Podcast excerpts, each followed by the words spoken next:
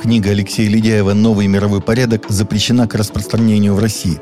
16 сентября 2021 года стало известно, что в августе Центральный районный суд Кемерово удовлетворил иск прокурора Кемеровской области и признал экстремистской книгу А.С. Ледяева «Новый мировой порядок». Пастор Алексей Ледяев является лидером христианского движения «Новое поколение».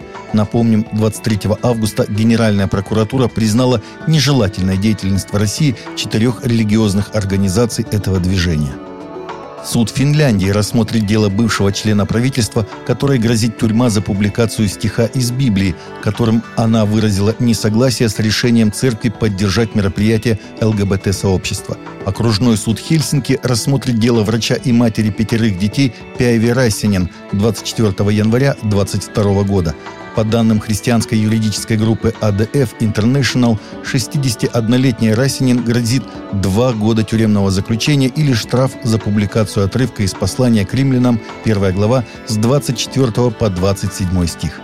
Председатель Ватиканской комиссии по религиозным связям с иудаизмом кардинал Курт Кох по поручению Папы Римского и после консультации с ним направил письма в иудейский равенат Израиля – Ранее равиты выразили обеспокоенность в связи с утверждением Папы Франциска на общей аудиенции 11 августа.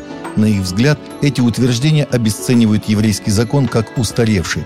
В своих рассуждениях Папа Франциск говорит, что Павел не возражал против закона Моисеева.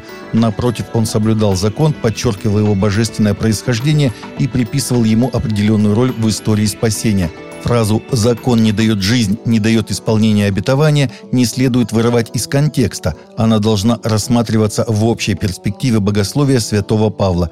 Христиане неизменно убеждены в том, что Иисус Христос – это новый путь спасения. Однако это не означает, что Тора обесценивается и больше не признается как путь для спасения для евреев, пишет кардинал Кох.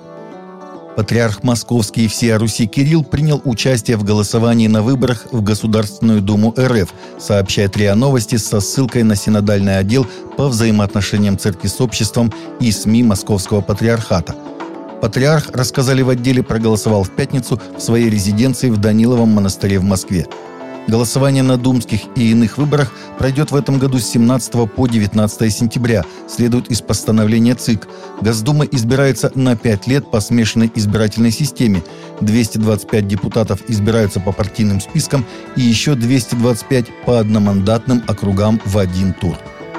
Известный американский христианский генетик доктор Фрэнсис Коллинз признался, что он немного разочарован своими коллегами-евангелистами, которые не решаются принять вакцину против COVID-19 в США – это странно, потому что евангелисты в целом твердо верят в этот принцип любви к ближнему.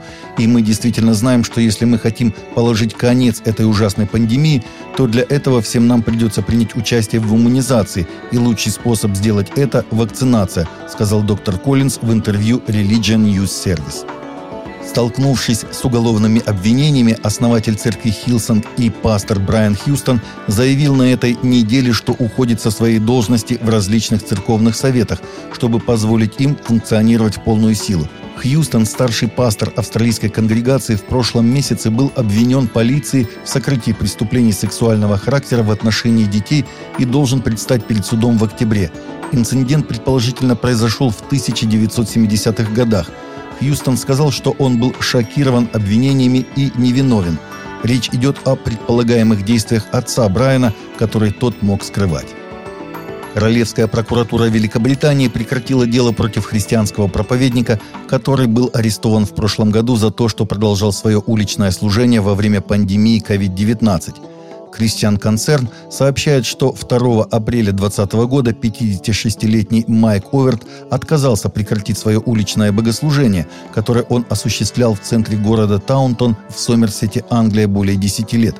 Оверт проповедовал, возносил молитвы и раздавал Библии на своем обычном месте в то время, когда вышло распоряжение закрыть все церкви. Полицейские из Эйвона и Сомерсета столкнулись с ним после того, как представители общественности подали жалобу. Молодежный лидер, получивший ожоги 65% своего тела в результате кислотной атаки в штате Бахир на востоке Индии, находится в очень-очень критическом состоянии и вряд ли выживет, по словам его лечащего врача. Семья заявила, что подозревает, что за нападением стоят индуистские националисты, потому что мальчик является лидером местной церкви, а район, в котором они живут, имеет антихристианские настроения.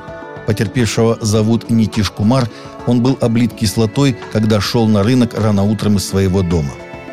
В Судане местные христианские лидеры собрали первый семинар по переводу священного писания на местный вариант арабского языка. В семинаре участвовало порядка 80 человек. В переводе будут задействованы местные христиане. Таковы наши новости на сегодня. Новости взяты из открытых источников. Всегда молитесь о полученной информации.